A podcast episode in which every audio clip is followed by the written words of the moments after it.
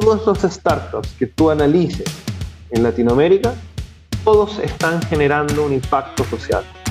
Todos están cambiando la ecuación del sistema.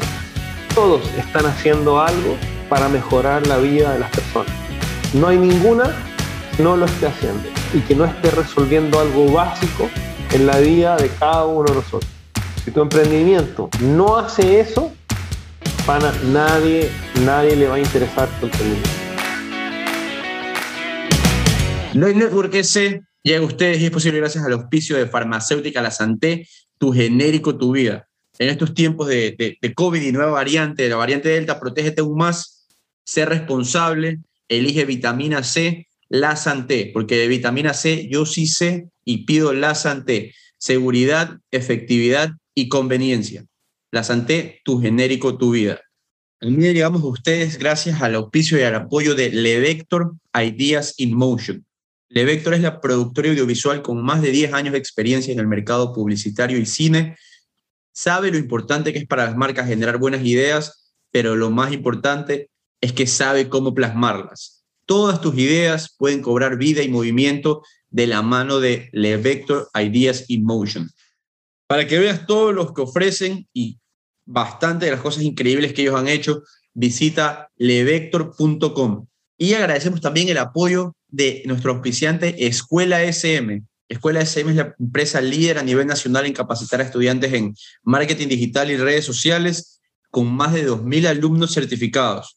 Dentro de los mejores cursos que tiene Escuela SM, tanto online como presencial, está el programa de Community Management con certificación del Ministerio de Trabajo, que te ayudará a destacarte en el ámbito profesional. Porque aceptémoslo, todas las empresas necesitan un community manager preparado. Escuela SM. Y antes de empezar el episodio, quiero contarles un poco de una iniciativa muy, muy increíble que está sucediendo en Guayaquil, de la cual somos parte, eh, Guayaquil Tech. Yo les había comentado que Guayaquil Tech nace como una unión entre un grupo de entusiastas de la tecnología que organiza proyectos para que el ecosistema tech de Guayaquil crezca. El día jueves, el jueves pasado, se lanzó el clúster de innovación y tecnología de la ciudad, apoyado entre esos por Guayaquil Tech, que es esta organización de la cual forma parte de Network EC, Portal Talento, Serendipia, Just Media Group, la Alcaldía de Guayaquil, y en el clúster estamos uniendo a empresa pública y empresa privada para el apoyo de la innovación y la tecnología en la ciudad. Es una, una iniciativa que tiene muchísimo potencial, que está conformada por personas que en realidad quieren apoyar a la ciudad, quieren crecer el ecosistema de tecnología en la ciudad y necesitamos a más personas, a más personas que piensen y que estén afín a lo que queremos lograr. Eh, para que conozcan más sobre el tema, los invito a que se metan a guayaquil.tech, donde van a poder darse cuenta de todas las actividades que se están realizando. Eh, Guayaquil Tech Talk, Guayaquil tiene talento y todo lo, todo próximo que se viene. No se lo pierdan. Cosas muy interesantes en el clúster de innovación y tecnología de Guayaquil Tech. The Network S, bienvenidos. Nuevo lunes con The Network, nuevo episodio, episodio número 63 soy Mario Larrea y junto a Eduardo Molestina conversamos con personas de alto impacto para conocer sus logros, derrotas, pensamientos y acciones para poderlos aplicar a nuestro día a día. El episodio del día de hoy con Luciano Moya, fundador y CEO de Ahora Servicios. Luciano es un chileno radicado en Ecuador, específicamente en Guayaquil, ya desde hace algunos años, que está construyendo el Uber de los servicios. Una historia muy, muy interesante y que estoy seguro que va a poder escalar a magnitudes que no nos imaginamos todavía. ¿Qué tal, Eduardo? ¿Cómo te va?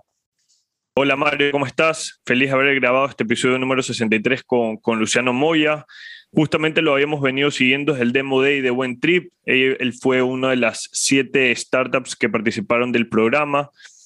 Y, y cuando escuchamos el, el, el pitch de él y decía que era el Uber de servicios fue algo que me llamó la atención, pero es interesante cómo lo utiliza eh, para ayudarse y poder explicar. Así que para los que no conocen ahora servicios, ahora es el mayor marketplace de servicios del Ecuador con un modelo de negocios que combina tecnología móvil, el app, con economía colaborativa.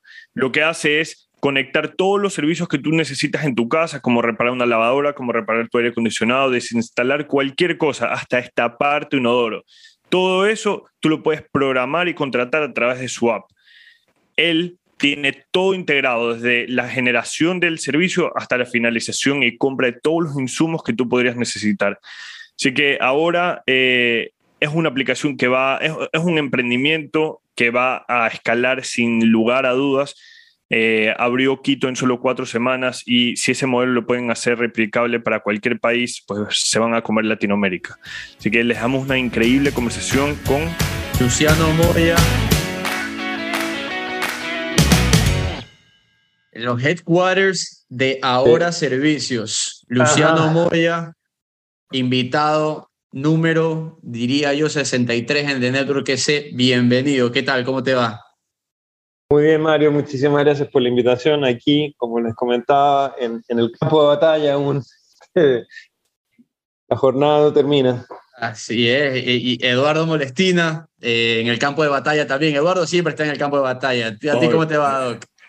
Todo bien, todo bien, Mario, ¿cómo estás? Eh, Luciano, muchísimo gusto de tenerte aquí en el podcast como Mario lo mencionó, nosotros queríamos tener esta conversación hace muchísimo tiempo y hay una cosa particular por la cual yo también la quería comentar que te la voy a ir diciendo un poco en el podcast. Puede, puede parecer ese típico, no sé, ese comentario, la típica, la típica, pero ya te voy a ir comentando que era lo que yo tenía en mi cabeza hace como seis meses atrás para que te mates de risa. Así que bienvenido al podcast. Eh, qué gusto. No, el gusto es mío, caballeros, así que aquí estamos. Y, para, empezar en orden, como, como nos han pedido en el feedback que hemos recibido, eh, Luciano, cuéntanos quién eres, qué haces, dónde te encuentras. Bueno, la verdad, a ver, yo soy de origen chileno, chileno. los últimos 20 años de mi vida ha sido una, una aventura. Salí de Chile con rumbo a, España, donde hice mi, mi MBA mi posgrado. Antes de eso me casé con una guayaca eh, y a los 6, 7, 8 años de, estar viviendo ya en Europa, trabajando en, algunas empresas allá, eh, las circunstancias de la vida, eh, y digo las circunstancias de la vida porque fue la vida la que nos, dijo que teníamos que venir para acá, el año 2006, 2007 nace, nace mi hijo, tengo, y mi hijo nació con una discapacidad. Y con mi esposa, fue más mi esposa que yo, dijimos, eh, esto, esto hay que vivirlo más cerca de nuestras familias, vivíamos obviamente al otro lado del mundo, eh, y, decidimos venirnos particularmente a, Guayaquil a vivir, eh, sobre todo por, el, por, por, nuestro hijo, y bueno, aquí, aquí llegué el año 2007, 2008, eh, eh, llegué con una mano adelante y la otra atrás, como muchos inmigrantes. Eh, me di cuenta inmediatamente que me iba a ser muy difícil conectarme de manera rápida. Este es un, este es un mundo donde el network es súper importante y en una ciudad pequeña como Guayaquil, es una cultura pequeña, iba a ser más importante. Y, y decidí emprender, emprendí desde el día uno. me acuerdo que todavía me acuerdo que, que tenía unos, unos, ahorros y eh, eh, importé, unos, unas, unas eh, importé equipos para vehículos, radios, sensores de parqueo, y, y, me puse a venderlos casi que puerta a puerta en las concesionarias e instalarlos yo mismo. Y así cuando empecé a conocer a un montón de gente, me empecé a relacionar siempre con un propósito, empecé a hacer mi red de contactos, y el año 2009 fundé una compañía, esa compañía creció mucho y eso ya me permitió despegar aquí en Ecuador y sobre todo, y creo que lo más valioso, que lo atesoro todos los días, es la gente que conocí, eh, que hasta hoy día están conmigo. De hecho, una de esas personas es hoy día uno de los cofundadores de ahora, que ha sido mi eterno amigo, Juan Gabriel, y que, y que a, quien, a, quien, a quien le agradezco muchísimo por todo el apoyo, junto con otras personas que también han estado al lado mío. Ese es como el resumen, ¿no? Pero ese soy yo, ingeniero. Sí, así estamos viendo. Eh, justamente estábamos viendo tu LinkedIn un poco. Y qué interesante cómo llegas a Ecuador. Eso, llegar de otro país no, no es lo mismo como tú dices, pues cuando estás en tu tierra, conoces gente, ya no tienes que estar poniéndote, poniéndote a hacer el networking. ¿Cuáles fueron las mayores dificultades cuando llegaste a Ecuador? Eh, cuéntame un poco de ese primer año que llegaste, cómo fue digamos, leyes diferentes, tuviste que idearte la idea de eh, el negocio de traer piezas de vehículos. ¿Qué viste en ese momento? No, a ver, no, a ver, ese, el primer año en Ecuador fue horrible. Fue horrible porque no conocía a nadie, no encontraba trabajo. Por, por, sea, el perfil que yo tenía laboral, o sea, profesional, eh, era bastante alto. Normalmente los cargos a los cuales yo podía aspirar sobre todo, insisto, una ciudad como Guayaquil, que es muy conectada, están más destinados a gente más, como que más conocida, que conoce el medio, que, conoce la cultura, yo no la conocía. Eh, y el primer año fue horrible y, y, realmente el hecho de haber traído esos, equipos como, como mi inicio de negocio fue porque era lo único que me alcanzaba para traerme. En esa época estaba muy, empezó Global, Global Sources y todas estas vainas de China, ya podías importar me acuerdo que hasta en esa época conocía a, algunas, a mucha gente, ¿no? Y, y, fue, fue así, o sea, fue muy de abajo. Entonces yo, el año 2008, eh, probablemente un día jueves a esta hora, como estamos ahorita, yo estaba debajo de un carro instalando un sensor de parqueo o instalando una radio. Y esa era mi vida en ese minuto. Entonces, pero, pero siempre me di cuenta, eh, siempre tuve cercanía con gente que me ayudó, que me contactó, fui conociendo el medio. Y siempre me, me di cuenta de que, eh, eh, y como dice el dicho, no nadie es profeta en su tierra, y cuando uno está afuera se da cuenta también de que hay grandes oportunidades. Y en Ecuador hay muchas oportunidades, eh, muchísimas oportunidades, y cuando eres un extranjero que ha tenido la fortuna, como en mi caso, de poder vivir en, en, algunos países, donde te nutres de, de ideas, de conceptos, de, de cosas nuevas, eh, llegas acá y quizás la dificultad es decir, ok, existen estas oportunidades, ¿cómo las puedo explotar? ¿Cómo, cómo, puedo, cómo puedo explotarlas y aprovecharlas? Y Ecuador en ese minuto había grandes oportunidades y de hecho eh, así es como yo empecé mi, primera empresa, una empresa de tecnología, y, y, que la hice crecer muy, muy rápido, a Dios gracias, con, con, la ayuda también de socios y de gente conocida. Y así es como emprendí realmente. Entonces, yo creo que eso, eso eh, resume un poco el tema, ¿no? Es encontrar esas, esas oportunidades que, que, existen. Y Ecuador es un país que hay muchísimo, muchísimo, muchísima oportunidad, ¿no? ¿Tú, tú, alguna vez te viste instalando en ese momento cosas en, en carros? O sea, en algún momento cuando estás en el masterado, pensaste, ¿podría alguna vez estar instalando herramientas, productos de carros en carros?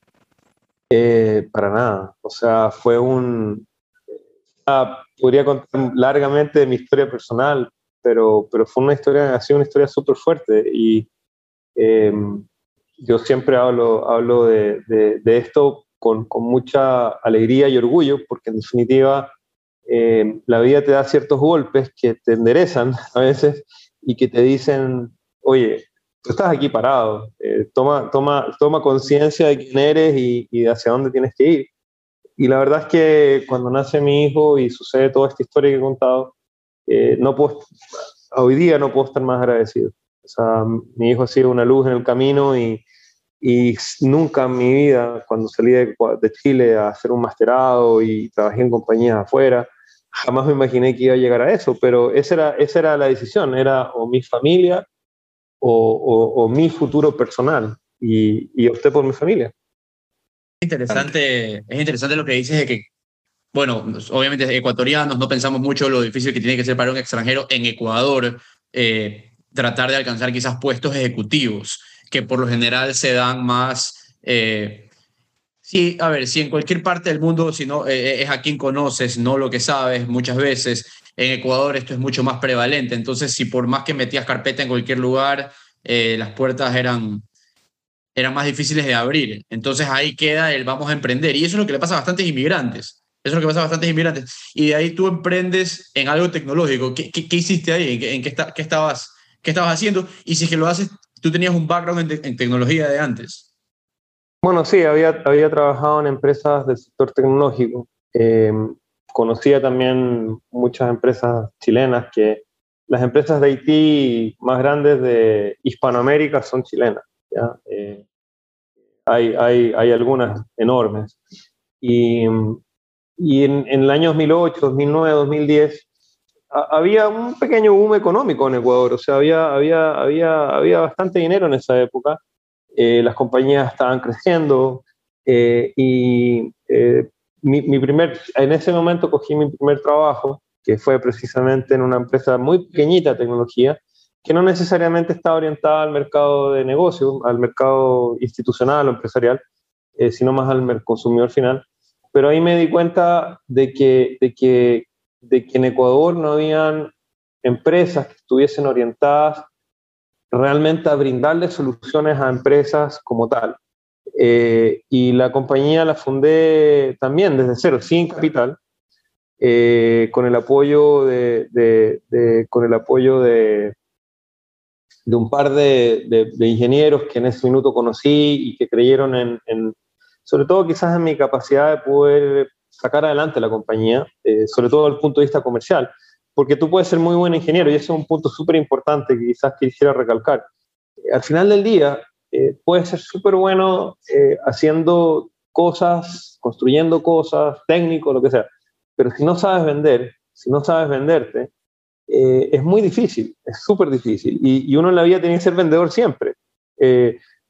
siempre, siempre te va a tocar vender tu compañía, vender tu propuesta, venderte tú, y, es un arte, un arte, que hay que dominar, te guste o no te guste.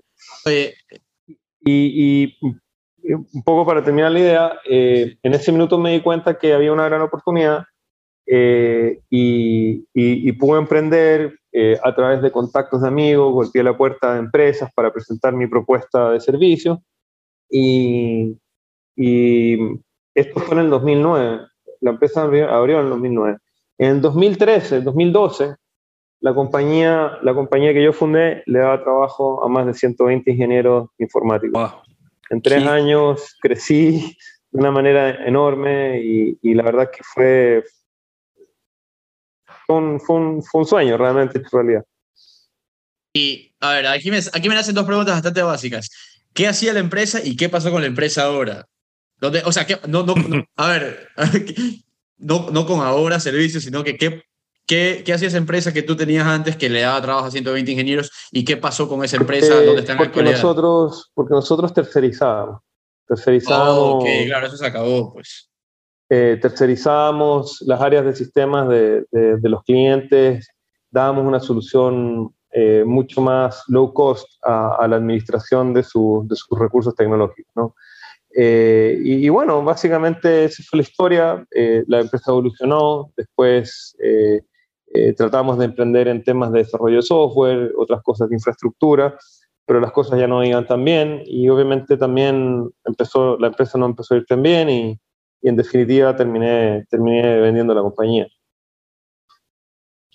Claro, interesante. un, poco, un poco entrando al tema de ahora, y justamente lo que te comentaba al principio, porque es que la historia que te voy a contar es, yo, yo tuve una idea similar a la de ahora, pero yo me acuerdo que en, un pitch que tú lo, que tú lo mencionaste era, eh, tú, tú, lo hiciste mucho más integral. Mi, mi idea en ese momento era poner en unas como páginas amarillas de maestros que puedan ser calificados por clientes y que de esa manera el, el maestro esté, digamos, en la parte de arriba y era el maestro quien pautaba su, propio servicio. Entonces, era un modelo de negocios diferentes, pero al final mi idea era poder solucionar cómo poder conseguir un maestro de calidad en tu casa.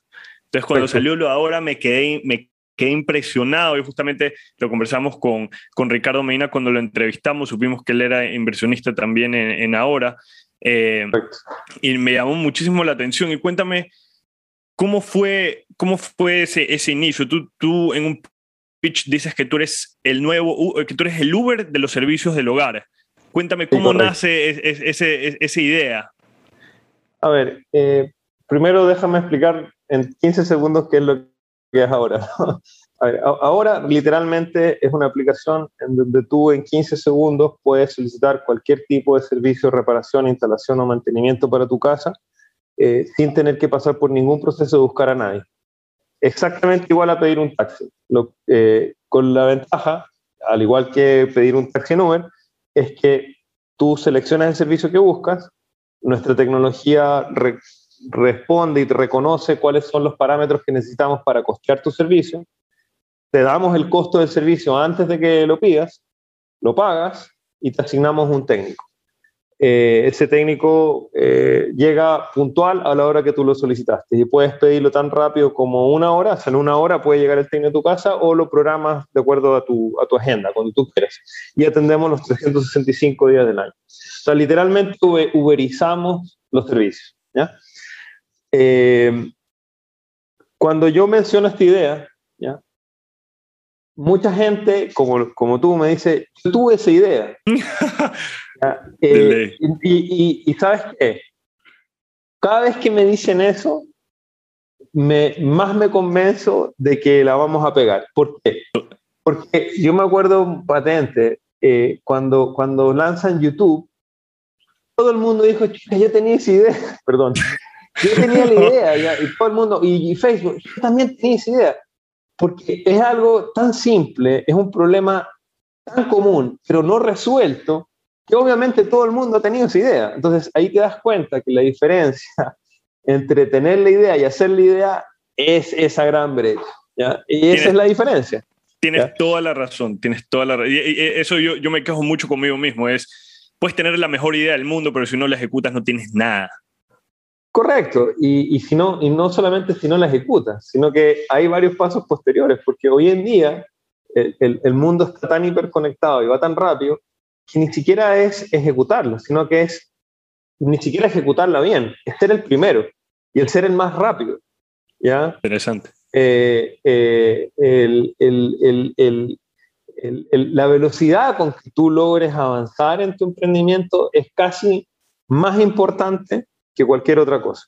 O sea, de hecho, esto un, un, un consejo sabio eh, en el camino hay cosas que en tu startup en tu negocio no están bien, eh, pana, no importa, sigue avanzando. O sea, hay cosas que identifícalas y ándalas resolviendo en el camino. Algunas tendrán más prioridad que otras, pero hay un punto en que la barrera de entrada ya no existe, porque hoy día hay tanto acceso al capital que si alguien tiene acceso a mucho capital, evidentemente te puede copiar tu idea en un mes en dos meses, en tres meses.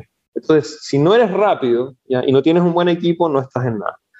Ahora, ¿cómo empezó la idea? Bueno, la idea empezó, obviamente yo, yo llevo por lo menos unos 6, 7 años eh, siguiendo diferentes eh, e, em, emprendimientos a nivel mundial, a nivel global, eh, de diferente índole. Desde que empezó Uber y todo este tema, empezó a llamar mucho la atención, muchísimo. Eh, de hecho, cuando, cuando empecé a seguir una compañía en 2017, 2018, que es Corner Shop, que es chilena, mm, que este año se vendió en 3 billones de dólares a Uber, eh, y me empecé a dar cuenta del gran potencial que había eh, y compañías que en activos no valen nada. Y, y, empecé a seguir muchas compañías de diferente índole, de diferente índole, siempre con la idea de poder entender qué se podía hacer a nivel local en Ecuador, siendo igual Ecuador un, un, mercado muy pequeño, porque me interesaba mucho. Y evidentemente, el, el, hace tres años atrás, yo salí de la compañía que tenía anteriormente eh, eh, y, y, tenía, tenía en mi cabeza hacer algo así. En ese minuto, eh, y nuevamente recalco la, la, importancia ¿no? de, de, de, tener gente que te conozca, de tu network, ¿cierto? Que también crea en ti. Y en ese minuto golpeé la puerta de dos grandes amigos, ¿ya?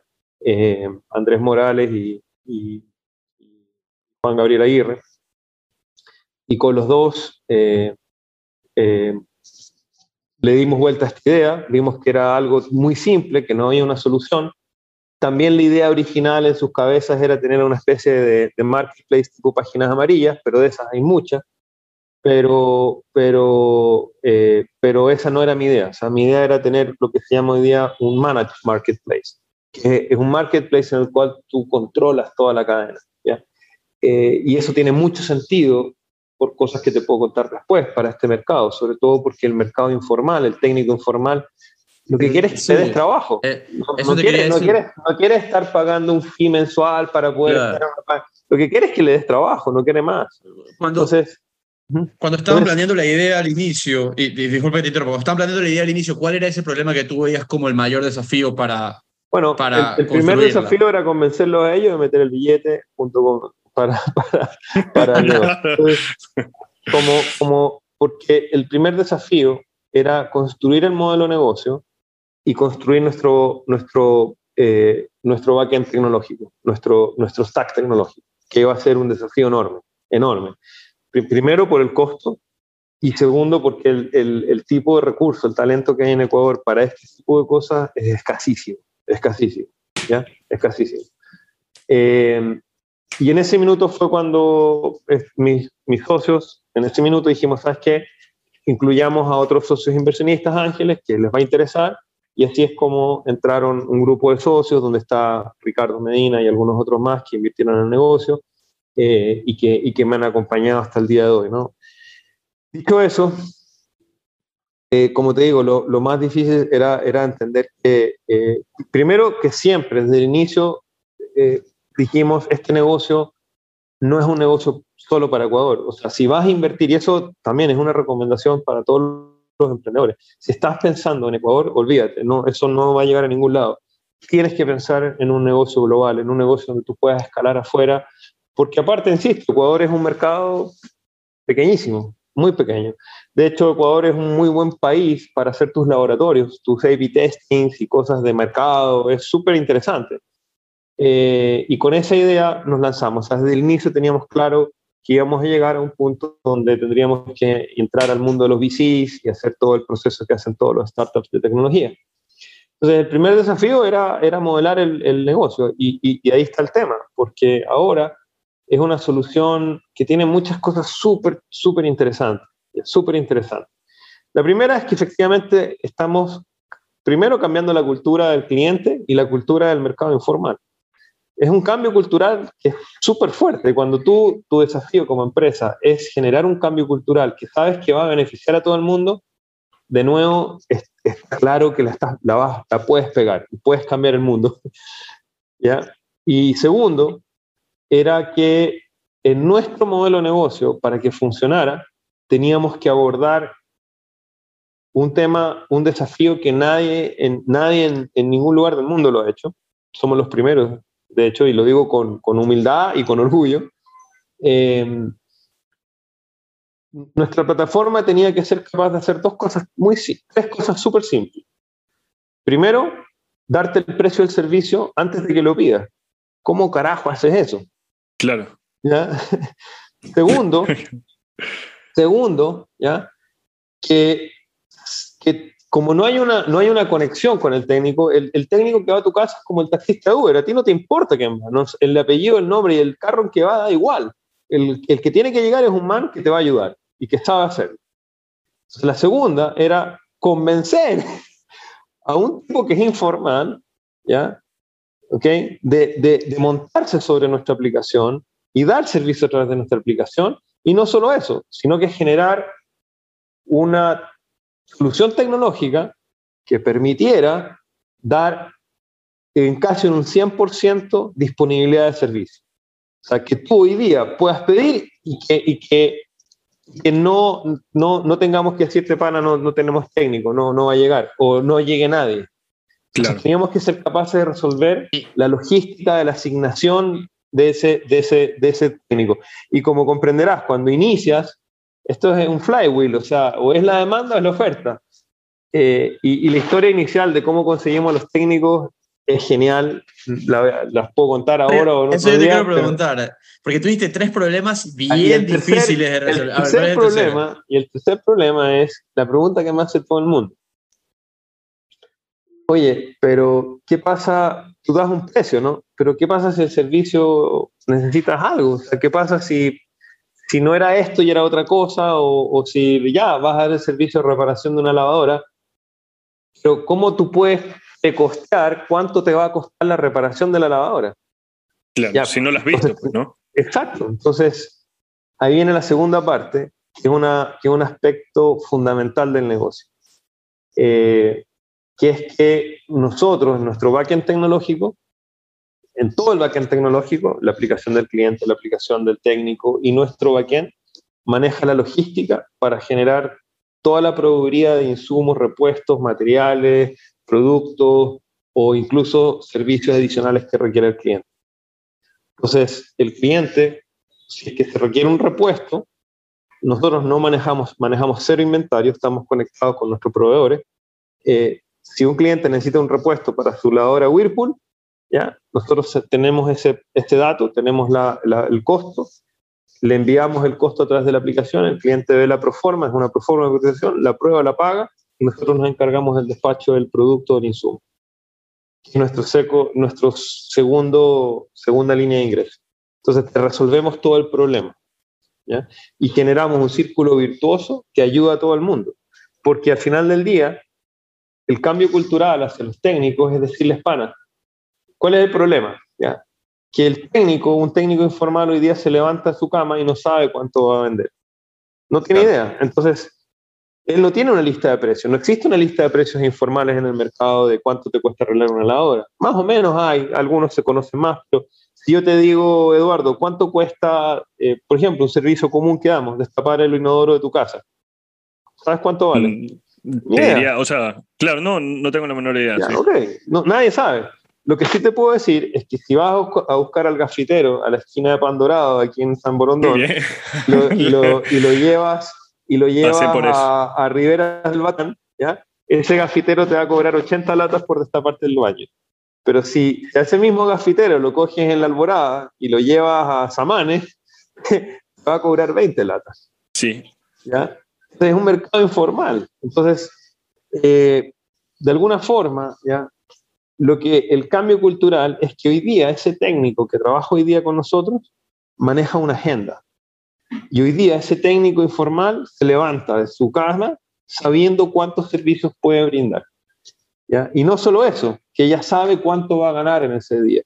Entonces estamos cambiando el concepto porque hoy día el nivel de eficiencia que tienen los técnicos trabajando con nosotros es tan grande que hay técnicos que pueden dar cuatro, cinco, seis servicios diarios con nosotros. Entonces ya el concepto no es cuánto ganaste por servicio. Si das un servicio al día no te importa, pero si das, si el concepto es cuánto ganas por hora, qué tan eficiente eres con tu tiempo. Entonces incluso la solución de proveer el producto es una solución súper interesante para el técnico, porque si ese producto, si necesitas a reír, pero si necesitas cambiar el sapito a tu, el flopper o el flipper, como le llaman, el sapito, a tu, a, tu, a tu inodoro, ese man tiene que, que no tiene carro, tiene que coger un bus, irse a una ferretería, comprar el producto con su dinero, volver donde el cliente, instalarle esa vaina y para arreglar un inodoro se demoró seis horas. Y cobró, y cobró 30 latas. Pasé por eso, o sea, lo entiendo perfectamente. La primera es que me cambié a vivir solo. Yo soy un, cero a la izquierda en temas de, de, para arreglar básicamente nada. Me toca contratar a todo, me toca contratar a todo el mundo y, pasé por eso. Efectivamente vivía en Entre Ríos, me iba a Pandorado, montaba dos personas a mi carro, vamos a arreglar lo que se tenga que arreglar. Correcto, y te voy a resumir algo. El catalizador para mí de este proyecto en, gran medida tiene que ver con, el impacto social que para mí tenemos que generar. para mí, y a mí como, como, cofundador y, CEO de la compañía, el aspecto social del negocio es de lo más importante. ¿ya? Eh, es demasiado, demasiado importante y es lo que nos motivó a, eh, a mí en particular a ir adelante con el negocio. Y un ejemplo de esto, solamente para que te hagas una idea, es que hoy día los técnicos que, que más dan servicio con nosotros y que trabajan de manera permanente, son súper buenos profesionales, hoy día son técnicos que están ganando entre 1.500, 1.600, 1.800 dólares mensuales con nosotros. No, pues eso es más de lo que ellos hubiesen esperado ganar. Imagínate. cuéntame algo, porque tú mencionabas los tres problemas, ¿verdad? Que los tres desafíos que te encontraste en ese momento. Y ojo, yo nunca he tenido, y creo que muy pocas veces he tenido una, una buena experiencia con un maestro por la informalidad que manejan, ¿verdad? Eh, ¿Cómo fue la primera vez que conseguiste al maestro, al primer maestro? Cuéntame ese pitch que le hiciste, como en, otros podcasts escuchas la típica que te sientas, en el pitch de Uber a, los taxistas de que se sientan atrás, le cuentan la idea y se la tienen que vender en lo que dura el viaje. ¿Cómo fue, cómo fue esa primera vez que cogiste un maestro que estaba años, de años acostumbrado a sacar negocios de su esquina donde está parado y tú le vas a decir, ven a mi plataforma, yo voy a cobrar una comisión por lo que tú haces, ¿verdad? Y, que él te diga que sí. ¿Cómo fue eso, Ari? Uf, eh, es una súper buena pregunta. Eh, primero que nada, creo que eh, te, lo voy a contestar desde, un punto un poco más espiritual. Yo creo, que, yo creo que Dios nos ha ayudado muchísimo en este proyecto, muchísimo. no, no, cuando, cuando pensábamos cómo reclutar o seleccionar a los primeros técnicos, eh, mi primer approach a la solución fue contactar con una fundación, con una fundación que tuviera contactos con el mundo informal y que pudiera ayudarme a, a llamar a la gente para que, para que nos conociera ¿ya? Y, y explicarle de qué se trataba. Esta vaina no resultó. O sea, me di cuenta... No, me, resultó. No resultó. Me di cuenta inmediatamente que el nivel, o sea, el nivel, el nivel, el nivel, el, nivel al que necesitábamos llegar era un nivel de, para poder iniciar, para, para sembrar esa primera semilla, tenía que ser un nivel de técnicos mucho mayor. O sea, un nivel de, de, de gente que culturalmente también eran técnicos que realmente son informales, son independientes, pero que ya, que ya tenían una trayectoria. Entonces la hice fácil. ¿Cómo pides un técnico tu idea? Pides contacto. Y entre contactos y contactos y contactos, contactos empezamos a llamar gente. Con gente llamé al, al, al, al técnico que arreglaba el aire en mi casa y empezamos a contactar gente. sabía que eran gente mucho más capacitada, un poco más seria. La idea eh, fue ser muy sincero con ellos desde el inicio. ¿ya? Decirles que era un emprendimiento, primero, que era un desafío para nosotros hacer esto. Tercero, de que si ese desafío lo, lo, logramos sobrepasar y logramos arrancar y logramos generar lo que queríamos generar, íbamos a poder ayudar a mucha gente. Y eso fue algo muy importante en, en, la venta de lo que estábamos haciendo. Y cuarto, eh, y ahí viene la parte comercial, es decirles, pana, a ver, ¿qué es lo que a ti hoy día te, te, preocupa de tu negocio informal? Primero, que no tienes ingresos estables. Segundo, que cuando tú vas a dar un servicio a un cliente, tú no sabes cuánto vas a ganar. No sabes cuánto vas a ganar. Tú puedes creer, pero no sabes. Y, puede, y, ellos están seguros. Hay veces que van donde un cliente a un servicio, un mantenimiento de algo, y terminan estando en la casa del cliente tres días para, para vender lo mismo porque algo, algo pasó. O sea, es un desastre. Entonces nos fuimos por ese lado y empezamos a irnos por mucho por el lado más, más, más, ¿cómo decirte? Más... Eh, claro, de, adentro. Más de adentro, Sí, totalmente. eso es lo difícil que tú tienes, porque tienes que cambiar no solo la cultura del consumidor, sino la cultura de la persona que está dando el servicio, que quizás en este momento está más complicado. Entonces, ahí, ahí, es donde, ahí es donde entra en juego eh, eh, el Señor Dios. La gente creyó en nosotros, ¿ya? Y, creyó en nosotros y juntamos un primer grupo de, de 25, 27, técnicos, ¿ya? 27 técnicos, que los capacitamos como primer grupo, hicimos un trabajo, de, pero muy artesanal con ellos, un trabajo muy de, de, un mes, un mes y medio de coaching, de trabajar con ellos, de que, de que aprendieran a utilizar la aplicación habían técnicos, ebanistas, que ni siquiera tenían teléfono, Pero, pero eran gente súper buena que, que, sabíamos que podía ayudarnos y hasta el día de hoy están con nosotros. Y, y ahí, ya, ahí ya fue después más fácil, ¿no? ¿Por qué? Porque ya empezamos a tener los clientes y ya cuando tienes clientes, tienes servicio y tienes servicio, tienes ingreso y ya empezó a, a funcionar el... Y hacemos una pausa a esta conversación para escuchar de La Santé, tu genérico, tu vida de vitamina C. Yo sí sé,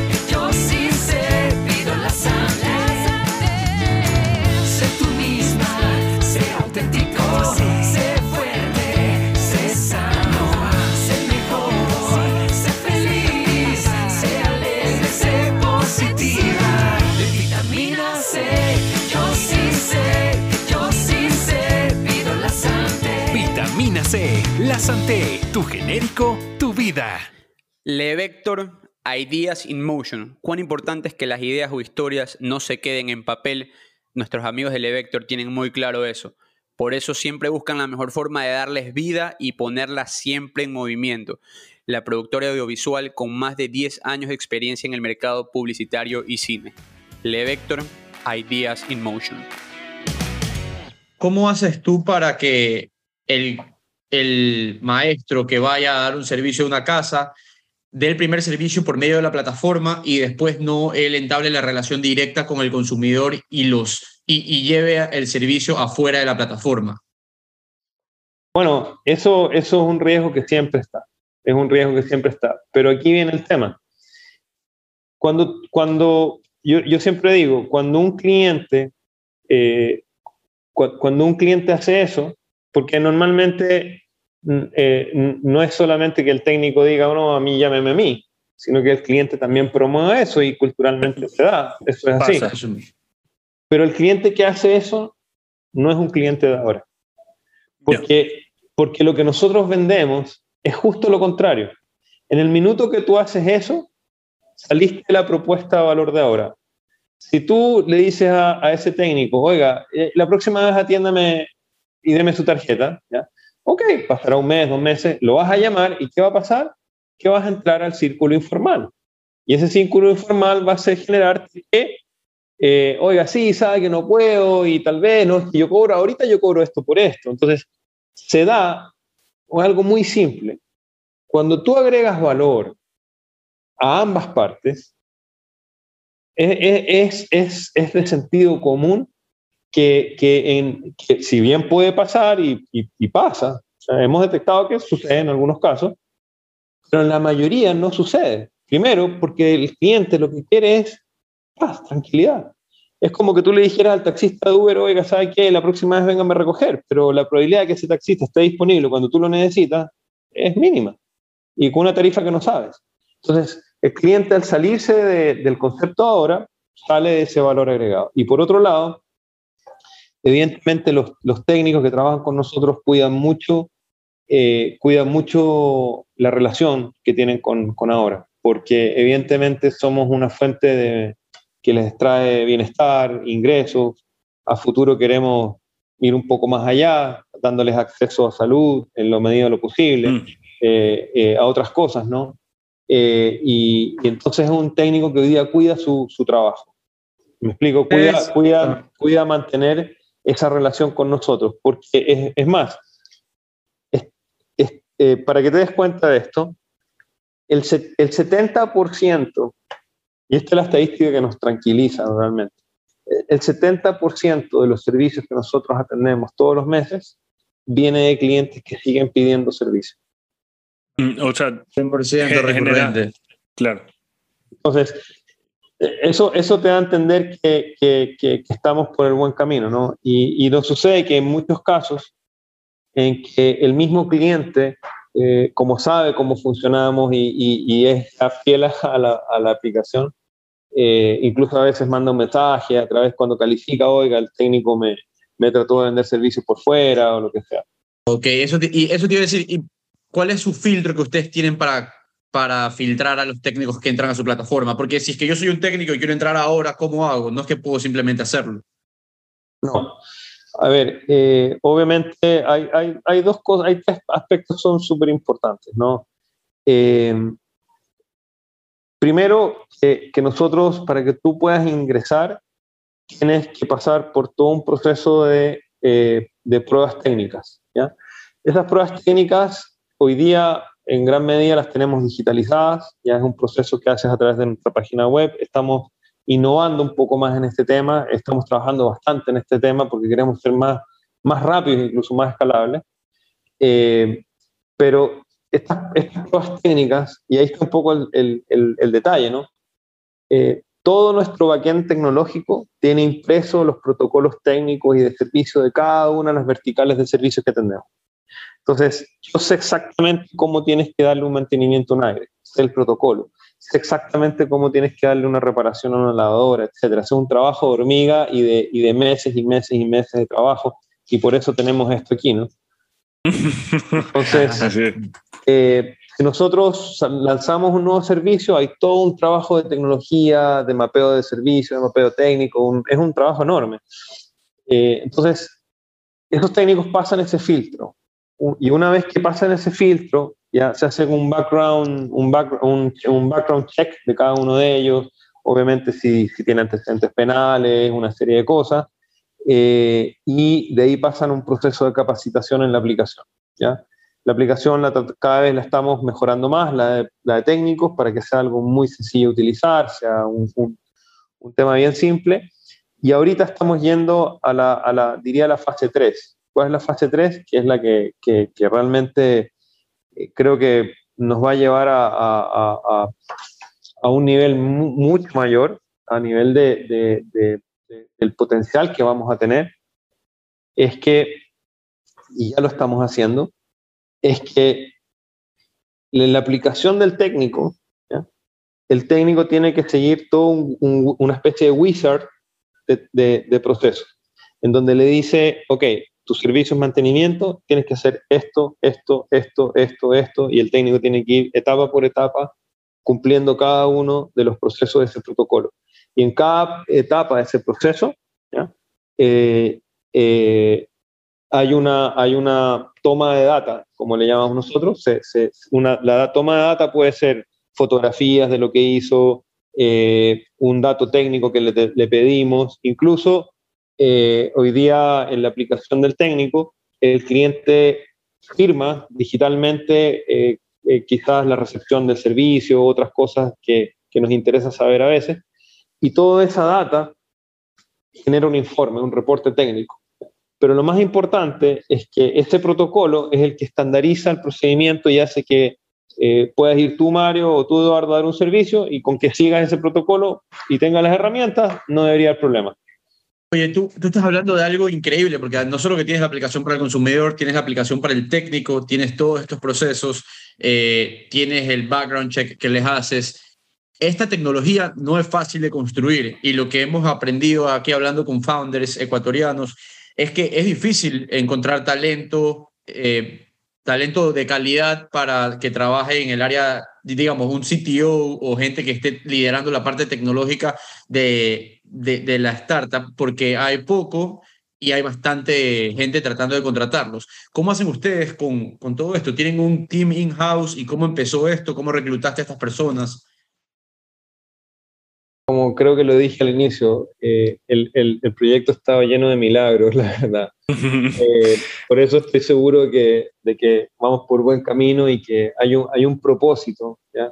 Y, y, y, quizás quiero darles una, una, una, una opinión sobre, sobre cuáles creo que son los desafíos para las startups latinoamericanas, pero creo que hay un propósito y, creo que en, en, en, buena medida eh, este es el propósito que logró cautivar al talento que tenemos en el área de tecnología.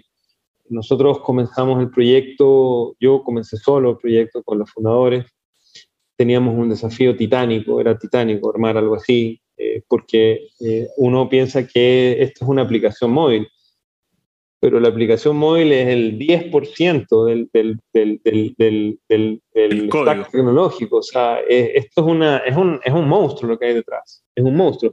Todo, piensa que nosotros estamos manejando sobre 2.000 servicios mensuales, cerca de 3.000 visitas. Y el equipo operativo, o sea, el equipo in-house que maneja y controla todos estos servicios a nivel nacional, son cuatro personas. Wow. Todo, todo lo hace nuestra plataforma de tecnología. Y eso es lo que nos hace atractivos. Y eso es lo que hace que podamos mañana, y en eso estamos, podernos ir a otros países y escalar y, y ser atractivos para, para los inversionistas. ¿ya? Entonces, para que, para que te hagas una idea, damos todos esos servicios, no tenemos personal propio, eh, el 50, el, el 30 y el 50% de los servicios tiene, tiene venta de productos, insumos, y nosotros no tenemos inventario. O sea, imagínate... Lean, el, lean, pues. Lean, lean, o sea, lean. Claro, lean, o sea, lean. esa es la, la, la, definición de lean.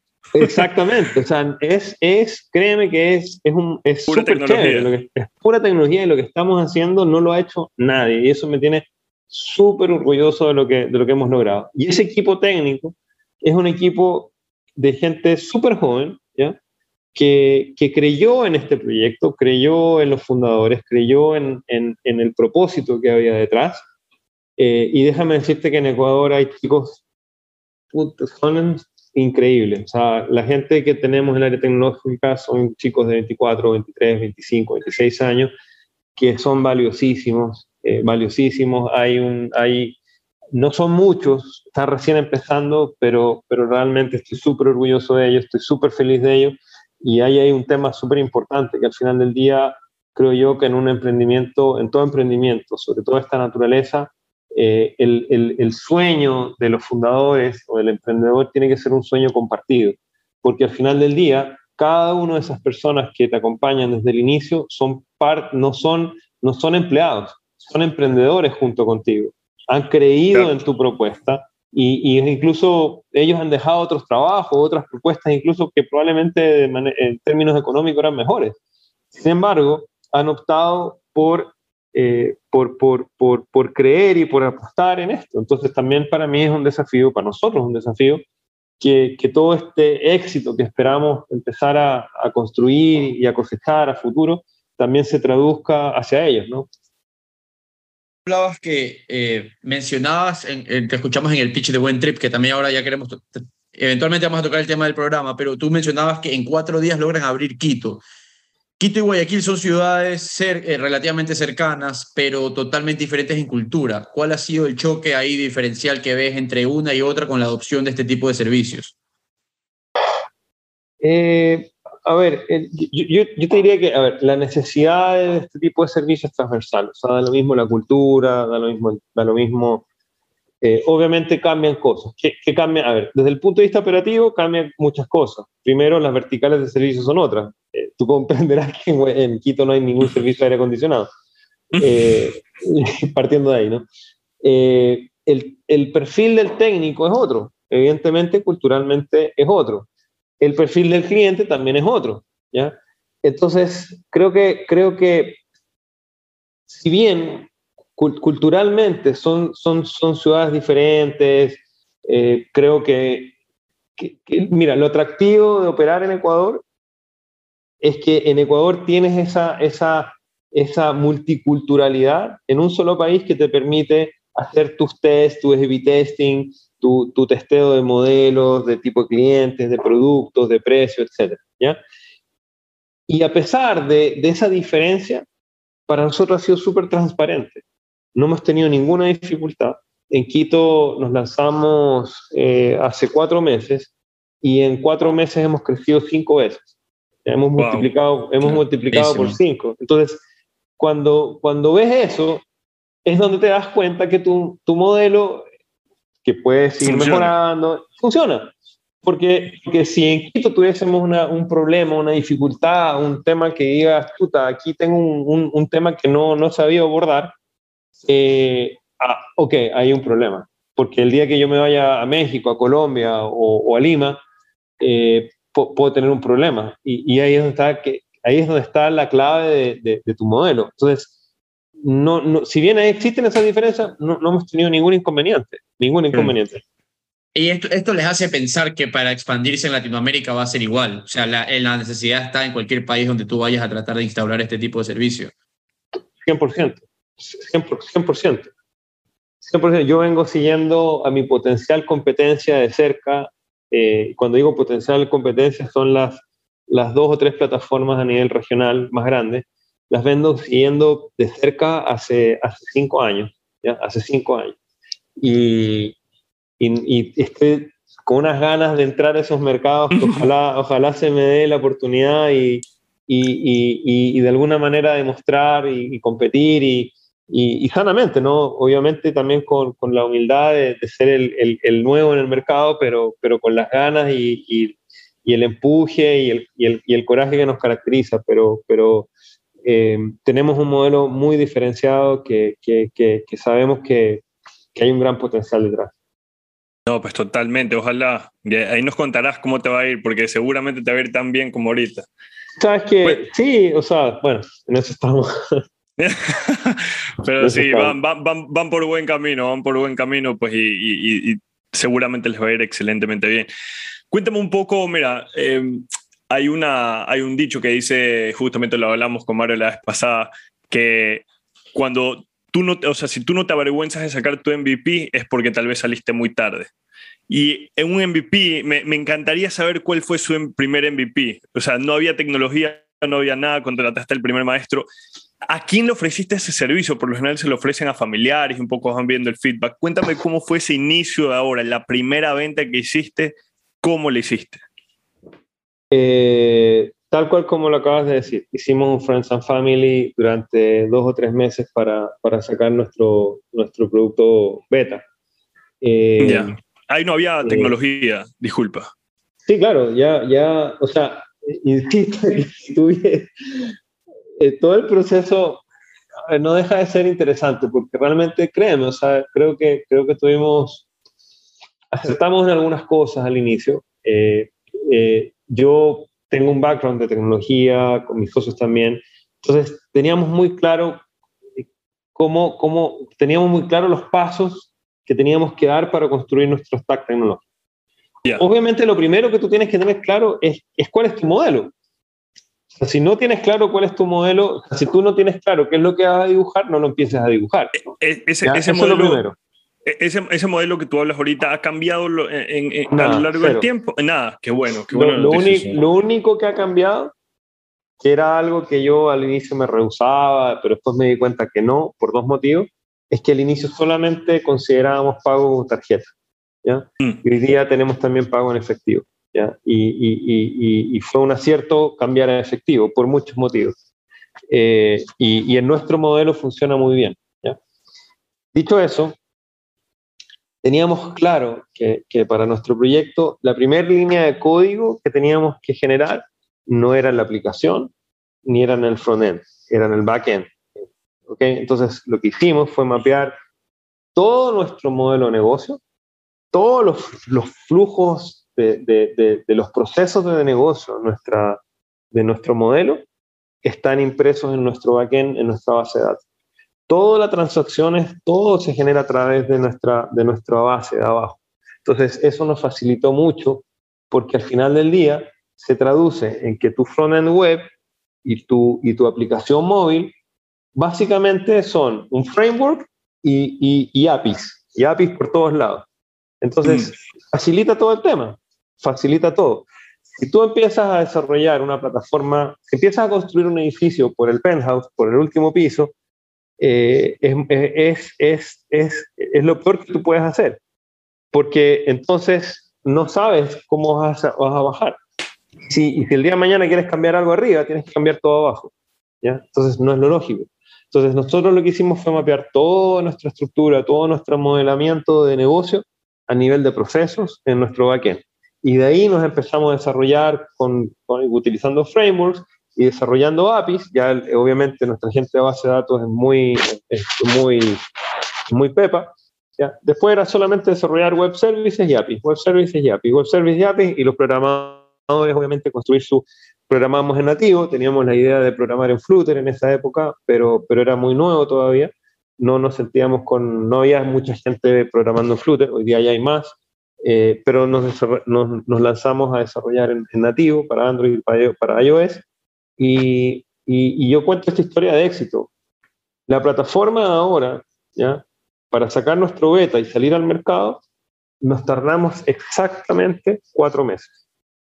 Que es una, ex- o sea, es, es una vaina que yo, yo la cuento y no me la creo, no me la creo, no me la creo. Y No ahí, eh, eh, ahí, ok, sale la aplicación al App Store. eh, Sacamos eh, la aplicación eh, al App Store y, a- y al Play Store. Empezamos a meter fichas a, lo, a Friends and Family. Friends and el- Family. El, el UX de la aplicación era horroroso, ya, ya lo cambiamos. Ahí está, ahí se Yo- responde yo- la pregunta. Claro, pero lo que pasa es que ahí, ahí no importa. Aunque tu aplicación sea fea, Por si supuesto. funciona, ya, ya, yo me acuerdo, leía, leía una de las empresas que seguí, que hacía, digamos, atacan más o menos lo mismo que nosotros, eh, que en Estados Unidos se llama, hay dos, TaskRabbit y Thumbtack. Thumbtack, una- que son básicamente marketplaces, ¿ya? Eh, entonces leí la historia de ellos, empecé a seguir a, mucho, a mucha gente, el, el ecosistema te puede nutrir mucho, hoy día tú puedes aprender muchas cosas muy rápido. y aprendí de ellos algo súper simple. Eh, ellos por debajo no tenían nada, nada digital, no, no, tenían ni nada de tecnología, era una aplicación y al otro lado literalmente había un, un había, contrataron un, eh, un call center en, en, China, en Tailandia, no sé dónde, con 60 personas atendiendo llamadas y haciendo toda la vaina por debajo para que la aplicación funcionara. Y, la, y, y o sea, ahí te das cuenta que al final del día tienes que tener un producto mínimo viable, como dicen ustedes, ¿cierto? Uh -huh. pero, pero no necesariamente es el producto final y es el, que, el producto que te ayuda a validar si estás en el camino correcto. Y eso, eso lo que tú dices es muy importante porque eh, muchas personas creen, y yo era parte de eso eh, hace, hace, cuando iniciamos el podcast, porque a medida que fuimos conversando con fundadores, esa teoría iba, obviamente pues le iban derribando, es lo importante al principio es el servicio como tal. O sea, es que tú puedas lograr solucionar el problema de la otra persona. Cómo lo logres, el proceso de cómo lo logres es algo que eventualmente va a ir mejorando. Entonces, lo que quiero llegar es, eh, y, y, y, yo, digamos, algo que lo que me esperaba, digamos, ese primer MVP era, ok, tengo mis, tengo mis maestros ahorita, familia, quien necesita servicios, yo se los voy a mandar y, y cuéntenme su feedback. Eso es, eso es algo también muy, muy importante, que es, así no fue, me, me comentas. Sí, sí, tú, sí, tú sí, sí. Eh, lo que te digo eh, es muy importante y esos primeros tres meses que tú te tomaste en hacer las pruebas con, con Friends and Family, si bien es algo que solamente un, un, puñado de personas puede validar en ese momento y tú no sabes si es que eventualmente vas a tener mercado, eh, es importante que cuando tú des ese primer paso al mercado, se hayan cosas básicas solucionadas. Entonces, eh, por eso es la importancia de, de hacer ese A-B testing que tú, que tú mencionaste ahorita, hacerlo con Friends and Family. Y me parece, me parece ideal. No, totalmente. Y, y, y, en ese proceso da lo mismo. Hay, hay, hay cosas que, que, Es más, una anécdota. Eh, los primeros servicios de, de, computación los di yo. ¿A qué te refieres? Porque, tú, tenías, tú, tenías, el background técnico para hacer. Ah, porque, lo primero, porque, ¿A qué te porque, refieres? Porque en algún minuto nos faltó algún técnico de tecnología, lo que sea, y iba yo. Yo iba. Ah, eh, también, arreglan, un, también arreglan temas computadoras y todo, cosas sí, así. Claro, Ah, okay. Entonces, qué sé yo, me acuerdo eh, al, a los pocos meses, al segundo mes, eh, porque, porque tú vas traccionando, vas creciendo y, y, nuestro algoritmo se iba mejorando en términos de saber cuánta es nuestra capacidad instalada, cuántos técnicos necesitamos uh -huh. para garantizar un mínimo del 90%. Piensa que el, el, el, 99, el, el 99, casi el 99% de los servicios que nosotros brindamos los brindamos dentro de la hora y en el momento que el cliente lo necesita. O sea, esa es, un, es una oferta de valor impresionante. ¿Cuál es claro. esa logística? O sea, ¿dónde está, el, dónde está el, el, el, maestro en el momento que le llega la notificación y cómo tú decides a qué maestro le va a llegar la notificación para que vaya a hacer ese servicio? Y la, y la, pregunta, más, la pregunta más importante que yo me hago ahí, si ustedes son lean y ustedes también venden la, eh, a veces el, el producto el que insumo, está dañado, el, el insumo, el, el, maestro lo tiene ya consigo, ¿cómo funciona ese tema? Nosotros, algunos sí, o sea, no, no necesariamente, algunos insumos que son más recurrentes puede ser que nosotros ante, ante, anticipadamente los distribuyamos, algunas cosas que son básicas, ¿no? Pero, pero eh, la, la, gran mayoría de, de o sea, nuestro proceso de logística, ¿ok? Nosotros tenemos mapeado el, el 80 o el 90%, porque hay una cosa, como es un managed marketplace, yo tengo el control completo del proceso. Entonces yo sé exactamente qué repuestos me está demandando la gente, qué tipo de lavadora está pidiendo reparar, qué tipo de refrigeradora es la que estamos atendiendo. Entonces, y conozco y, conte, y, y, y, tengo las listas de precios, las conexiones con los proveedores, de todo lo que hacemos. ¿ya? Evidentemente, yo no tengo los repuestos, ¿ya? Y evidentemente hay un proceso de reagendamiento si es que se necesita para una segunda o tercera visita, que también se hace dentro del sistema logístico nuestro. Entonces nosotros nos encargamos de despachar el repuesto eh, en el momento que el técnico tiene que ir por segunda vez con el repuesto en la mano a instalar. ¿ya? O sea, hay un, hay un porcentaje importante de, de, de, de productos, insumos que suministramos que se tienen que hacer en una segunda, en, un, en una segunda visita. ¿ya? Pero ya nosotros resolvimos esa logística, ¿ya? Porque obviamente eh, no tenemos, no tenemos, o sea, no tenemos el, el digamos que el, el, el inventario y por otro lado lo que no queremos es que el técnico gaste más de una o dos horas en la casa de un cliente para que sea eficiente. Claro. Cu- Cuéntame algo, tú ahorita mencionabas, bueno, inicias como B2C directamente al consumidor final, pero ¿en algún momento te has ido B2B? ¿Sirves a empresas? ¿Sirves, sirves como ese, si yo compro un aire, digamos, ahorita justamente me estoy cambiando de casa, entonces yo, yo no sabía, fui a comprar una cocina y es la cocina tengo que ir a otra persona me la va a ir a instalar, entonces son costos que no sabía y procesos que hoy compré la cocina, pero eventualmente tengo que esperar a que me la vayan a instalar. ¿Tú estás sirviendo ese mercado o no? Mira, nuestro modelo de negocio, eh, si, si- si como, como fundadores y líderes logramos avanzar y, y realmente eh, conseguir dar los pasos y salir de Ecuador, realmente sé que, sé que tenemos todo para, para, para realmente ser un- un- un- una aplicación disruptiva en muchos temas. ¿Por qué? Porque efectivamente hoy día uno de los, una de las líneas que, que abrimos, que, que salió casi por casualidad, porque no lo conocíamos, eh, es, un, es una nueva forma de negocio que muy pocas compañías la pueden generar, que se llama B2B2C, que nosotros atendemos a los clientes de empresas. Hace exactamente seis meses eh, desarrollamos nuestra primera alianza B2B2C eh, con créditos económicos. Eh, créditos económicos, como todo retailer, eh, tiene acuerdos con las marcas que los obligan a vender o a entregar los productos instalados y procesar garantías. ¿ya?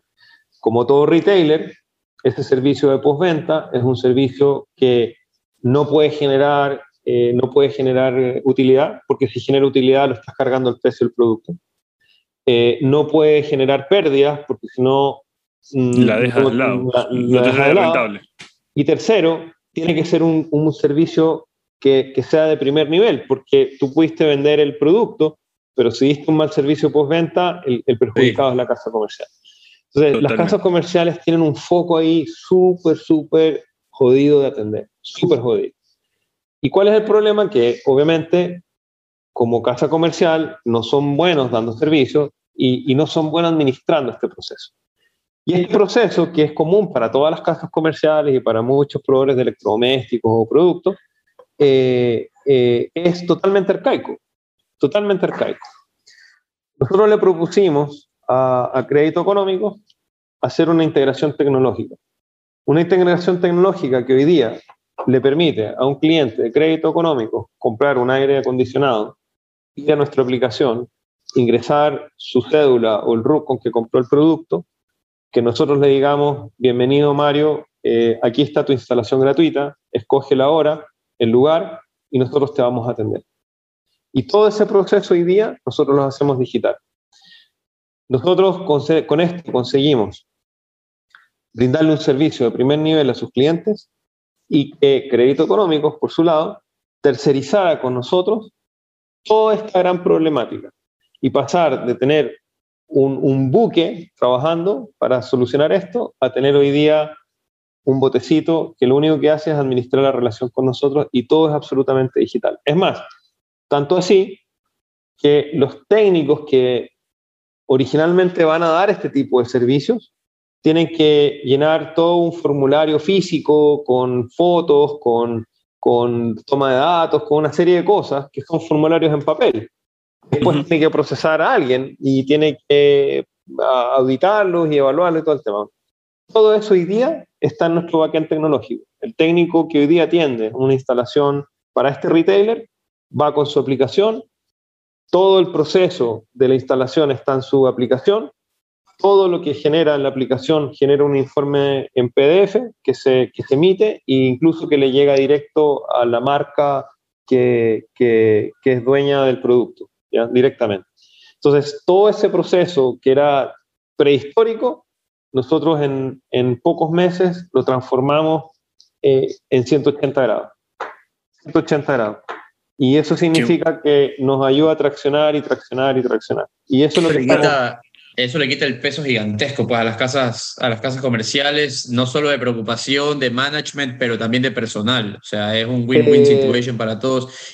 Mira, te- te- mira, yo insisto, nosotros tenemos a nivel operativo en la compañía solo cuatro personas. Y cuando digo a nivel operativo es que administra la relación, los pagos, todo. O sea, ellos hacen todo. ¿ya?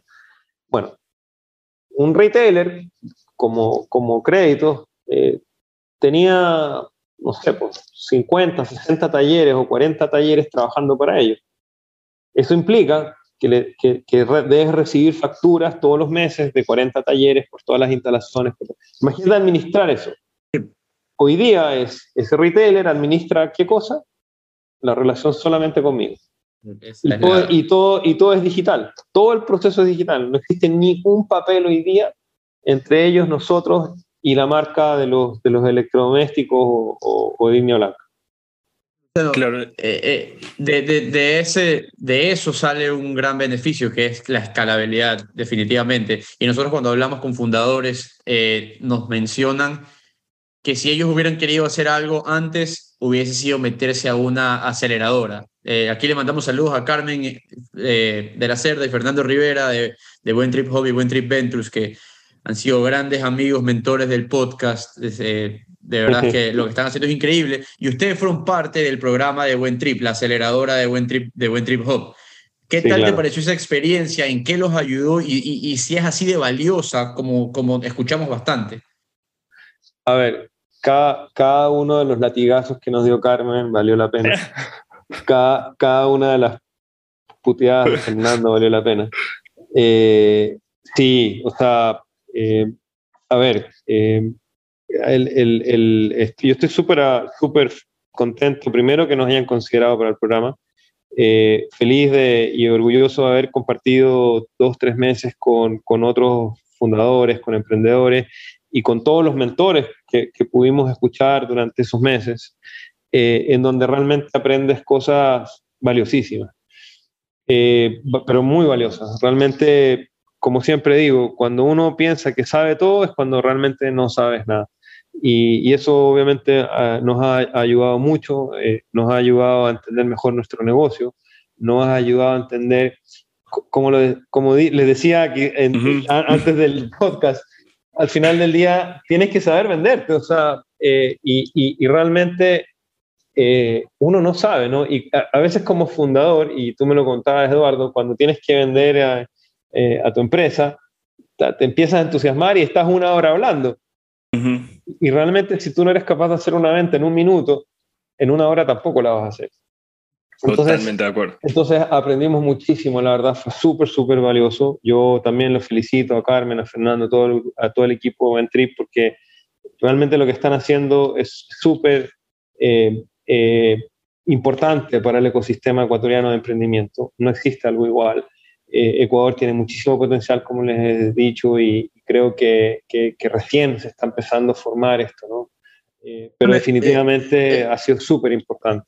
Eh, Déjame preguntarte algo ahí, porque, bueno, como alguien que no ha pasado por un tipo de programa de aceleración, eh, estos programas de aceleración, yo viéndolo desde afuera, veo que te ayudan bastante en el mindset y de pensar hacia afuera, hacia cómo tú, como un eh, eh, founder local, puedes mejorar tu imagen hacia el exterior para así tener más éxito. ¿Es esto verdad? Eh, de eso se habla bastante, de cómo tú puedes entrar quizás a jugar a las más grandes ligas, con por ahí ir a tratar de levantar capital de instituciones, eh, de, de venture capitals institucionales, ya de cosas más estructuradas. ¿Cómo, cómo, cómo lo, ¿Cómo lo ven ahí, con esa diferencia entre lo local y abrirse a Latinoamérica, abrirse al mundo?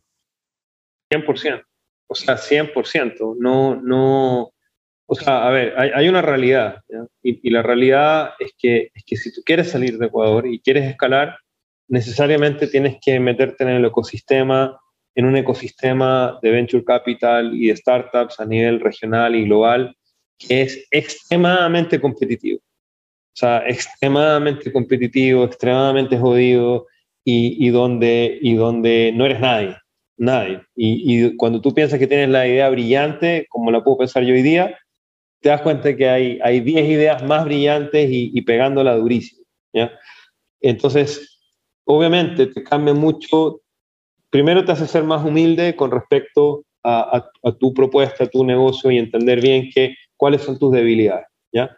Porque el- el inversionista lo que siempre va a fijarse de tu negocio al inicio son en tus debilidades, ¿ya? Es lo primero. No, no necesariamente en tus fortalezas, sino en tus debilidades, porque, porque de entrada el inversionista sabe que, que- si, tú estás sacando tu negocio y ellos van a apostar por ti, evidentemente es porque tú tienes fortalezas y tienes un modelo, pero ¿cuáles son tus debilidades? ¿Cuáles son las cosas en las cuales ellos se fijan para, para no invertir en tu compañía? Entonces, y ese tipo de cosas, eh, no hay universidad donde las estudies. En Chile, por ejemplo, hoy día sí hay, hay en las universidades tienen cursos de- de- de- para emprendimiento y startups, donde, donde estas cosas que hoy día las aprendes empíricamente o leyendo o del ecosistema o de aceleradora, hoy día ya las estudias. Eh, y, y- y definitivamente eh, eh, te cambia completamente lo que tú dices, Mario, que es el mindset. Cambias completamente tu forma de pensar, tu forma de proyectar tu negocio eh, y tu forma de y, y- y tu forma de venderte y de vender y entender bien cuál es tu propuesta de valor. O sea, y por qué tu propuesta de valor es la que, es la que va a pegar. Y muchas veces te das cuenta que, que no estás en lo correcto, por eso hay compañías que pivotean, hay compañías que no les va bien, eh, pero ahí está el desafío, ¿no? Y, y créeme, para mí, y siempre lo digo, y hay muchas anécdotas que ustedes ya conocen acerca del tema, pero, pero para, mí fue, eh, para mí fue un shock.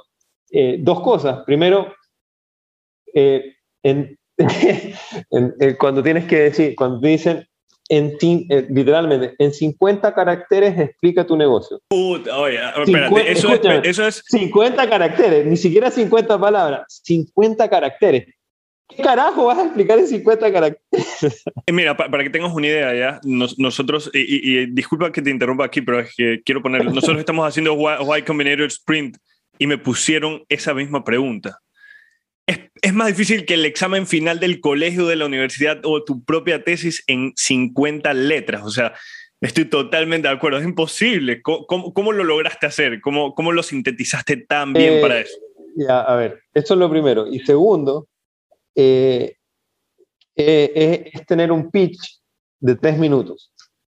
Pero tres minutos por reloj. O sea, un, un- un- un pitch en donde en tres minutos eh, vendas tu negocio. Y, realmente, mira, eh, eh, el, el- secreto es, primero es entender bien qué es lo que estás vendiendo. O sea, qué es tu negocio. ¿ya?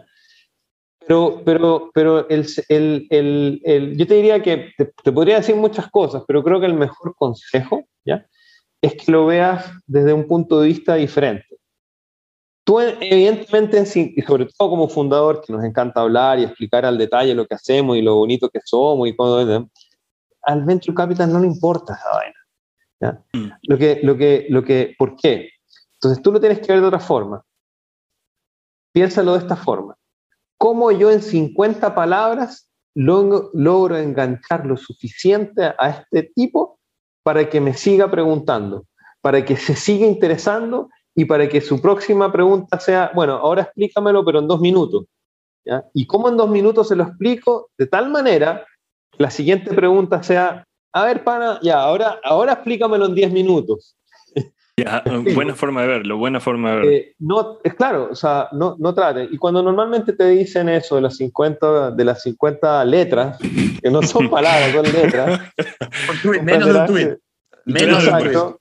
Eh, literalmente tienes que decir, eh, en el caso de nosotros, ¿ya? Eh, Cuéntame, ¿cuáles son? Ahora, ahora es un marketplace que vende servicios para el hogar. Y se acabó. Muy bueno. ¿ya? Ok. Es un marketplace que vende servicios para el hogar. O nosotros eh, dudábamos mucho si, si, porque todo el mundo siempre eh, en, en esto, eh, en las historias de Y Combinator y todas estas aceleradoras te dicen, todo el mundo dice, yo quiero ser el siguiente Uber, como que Uber fuera el icono de, lo- de los, de lo- o, el, o el- o el milestone de, de- de- de los unicornios y todo este tema. Pero nosotros somos el Uber de servicios, entonces decíamos, ¿cómo, cómo nos, des- nos desligamos de la palabra? Porque somos el Uber de servicios, literalmente somos un Uber de servicios. Entonces, la forma más fácil de explicarlo para nosotros es decir, oye, somos un Uber de servicios, de servicios para tu casa. Cuando tú dices eso, ya entiendes de qué se trata la idea. Entonces, para no decir un Uber, son un marketplace que da servicios a tu casa. Ya después viene, obviamente, cómo, cómo expliques otras cosas y cómo, qué problema resuelves. Pero mira, mientras más sintético seas, mientras más simple seas en tus explicaciones eh, y más naturales, es lo, es, lo más, es lo más fácil. Cuando, cuando yo te estaba escuchando en el Demo Day y tú, dijiste, y tú mencionaste otra empresa en tu pitch, ¿verdad? Y creo que Juan Daniel Nebel también la mencionó, si no me equivoco, en, en, su, en, su, en su pitch. Me llamó tanto la atención porque yo no sabía, o sea, yo, yo decía, en, en mi cabeza era, ¿cómo, ¿cómo puedes tú darle el nombre de otra empresa en, en, en, un pitch? Porque, o sea, cuando tú deberías ser ese, ese nombre que suene siempre, ¿verdad? Y justamente si sabes que hace media hora en el, en el, White Combinator Sprint te sale un, un, currículum, creo que son de 22 videos que tienes que ir completando para llegar a, a White Combinator School. El primero es cómo hacer tu pitch. Y se los recomiendo a todos si los pueden ver, porque realmente ahorita que tú lo mencionas, me, lo acabo, de, lo acabo de revisar hace 10 minutos antes de tener el podcast contigo, es la importancia de poder sintetizar tu palabra, lo que tú quieres hacer, ¿verdad? Y poder utilizar a un grande de la industria que él, esa, ese nombre, lo sintetice, ayuda muchísimo. Pero sí, tienes claro. que ser muy inteligente al momento de ponerlo, porque hay muchos errores en los que tú no pones al más grande de la industria, pones a otro. Y, y, eso que está ahí puede verse como, ok, pero ese no es tan grande, como que si tú quieres llegar a ser, pero entonces, Mira, si bien lo vas, si, si, lo vas a poner, tienes que ser muy inteligente al hacerlo y, y tienes la, que investigar mucho. Te sumo a eso algo importante que también lo aprendimos en este programa de aceleración. Uh -huh. eh, cuando ocupes a, a tu competencia, o como, ocúpalo como un referente, pero no lo juzgues. O sea, no digas, nosotros vamos a hacer mejor que esto, o, mm. o, más grande, o lo hacemos mejor que esto otro. No, no, digas eso. Lo que sí puedes decir es, yo lo hago diferente. Mira, yo soy, yo soy esto, pero lo hago distinto. Y mi enfoque es este. Y eso es bueno que lo hagas, porque, porque, porque es importante, si, si tú vas a seguir a competir afuera, es importante que, que, que el, el, el, el, inversionista, ¿cierto? Sepa que tú sabes con quién vas a competir, que sepas cuál es el entorno de que hay afuera competitivo y que lo conozcas. Entonces, es súper importante hoy día, eh, si estás en un negocio en Ecuador, una startup, y estás pensando en, en, que este negocio va a salir afuera, ok, pana, pa parte por empezar a entender qué es lo que está sucediendo afuera. ¿ya? Y lo que está sucediendo no sé. afuera hoy día es brutal. O sea, lo que está sucediendo hoy día a nivel de startups es una cosa bestia, pero, pero, pero de, de, nunca había visto un, un, un, tema tan fuerte, tan fuerte a nivel de emprendimiento, startups, inversiones. O sea, es impresionante. Impresionante. Hoy día, hoy día, hoy día, hoy día estaba leyendo, leo mucho. Eh, Creana levantó 70 millones de dólares. 70 millones de dólares, qué locura. Y Creana, eh. Creana es, es, es, es, es, algo que tú dices, ¿cómo pueden levantar 70? Y es más, ¿para qué van a ocupar los 70 millones? Entonces, claro.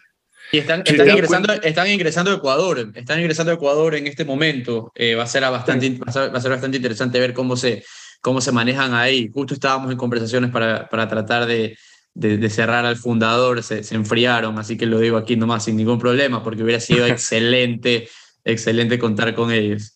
Claro, y, y, y ¿cómo se llama? Eh, y, y, muchas otras, ¿no? Eh, ahorita, eh, nada, hay, hay, muchos ejemplos. Y, aquí quiero mencionar algo, ¿no? Eh, y quizás también como un consejo.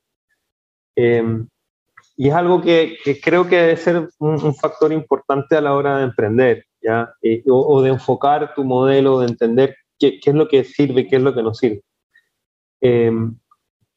Yo creo que el gran llamado de las startups tecnológicas, de toda esta nueva era de emprendimiento que está basado en tecnología, en el uso de aplicaciones móviles, de plataformas web, de plataformas en línea, etcétera, de, de, de la transformación digital. Todos, absolutamente todos los startups que tú analices en Latinoamérica, y te diría que no hay ninguno que no cumpla con esa métrica, todos están generando un impacto social. Todos están cambiando la ecuación del sistema. todos están haciendo algo para mejorar la vida de las personas. Absolutamente todos. No hay ninguna que no lo esté haciendo y que no esté resolviendo algo básico en la vida de cada uno de nosotros. Es básico. Si tu negocio, si tu emprendimiento no hace eso, pana, nadie, nadie le va a interesar tu emprendimiento. Nadie. Que con, esto, con esto me quedo, eh, me quedo yo definitivamente con esta frase final. Luciano Moya, Eduardo Molestina, ¿qué opinas? Totalmente, totalmente. Creo que cualquier, cualquier persona que la escucharía estaría de acuerdo y si no lo está, es hora de que comience a evaluar qué es lo que está tratando de crear. Luciano, en honor al tiempo, sabemos que te hemos quitado una hora y media de tu día. Espero no haberte la quitado, porque al menos yo me he No, enriquecido feliz. mucho haber conversado contigo. Ha sido un gustazo poderte conocer, un gustazo poder conocer lo que está haciendo ahora. Antes de cerrar, las preguntas, eh, las preguntas que tenemos siempre es, y ahorita que lo mencionas, lees mucho, así que recomiéndanos unos libros que nos ayuden a que ayuden a cualquier persona que nos está escuchando a hacer su startup, si puede ser de negocio, puede ser alguna historia, novelas, lo que sea que tú leas para Seguro. enriquecerte. Tengo algunos, pero, pero les voy a recomendar, les voy a recomendar uno, un- un- al menos dos y, y uno en particular que, Dale. que, que sí o sí, que sí o sí tienen que leer cualquier emprendedor.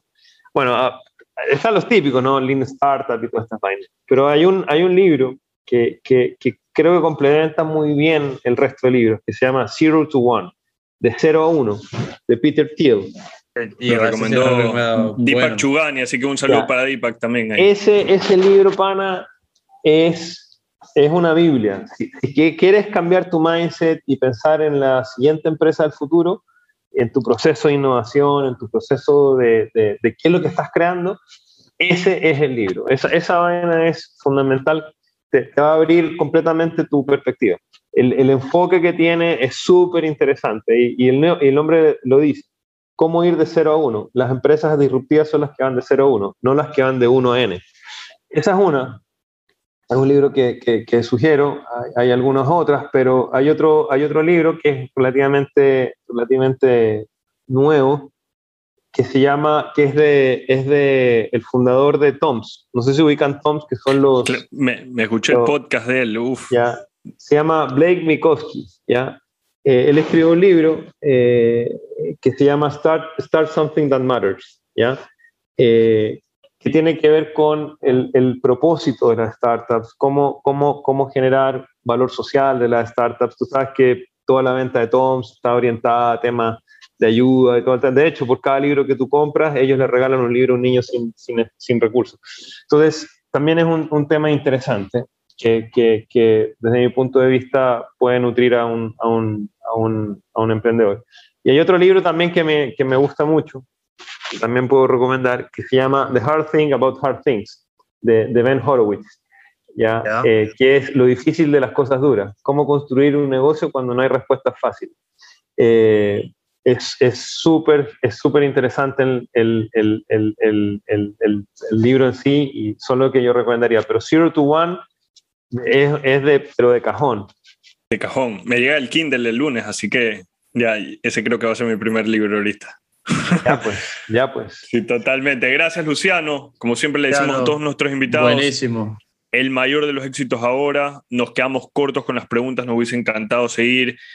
Vamos a retomar nuevamente, pues, cuando, cuando escuchemos ahora en otro país de Ecuador, seguramente estaremos sentados aquí. Y no, no, no, totalmente. Lo haremos en pool, lo haremos en, eh, en persona y abriremos esa botella de gin que para este regalado. Así que un saludo también a Agustín y a Ricardo Medina. Eh, excelentes personas.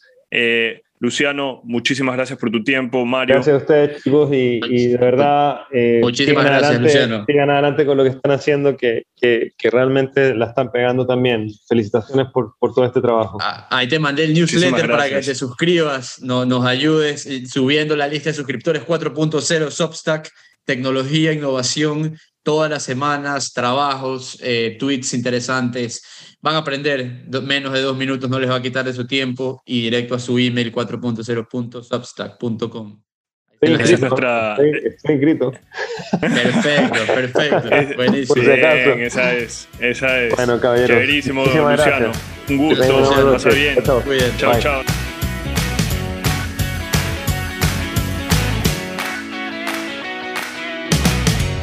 Si te gustó este episodio y quieres escuchar más, no te olvides visitar nuestra página web www.networkec, donde subiremos todos los episodios de nuestros invitados y mucho más contenido. También estamos en las redes sociales, en Instagram como arroba de networkec, en Twitter como arroba de. No te olvides de seguirnos, estaremos subiendo contenido muy interesante. Y este episodio viene editado por Luis Fernando Silva.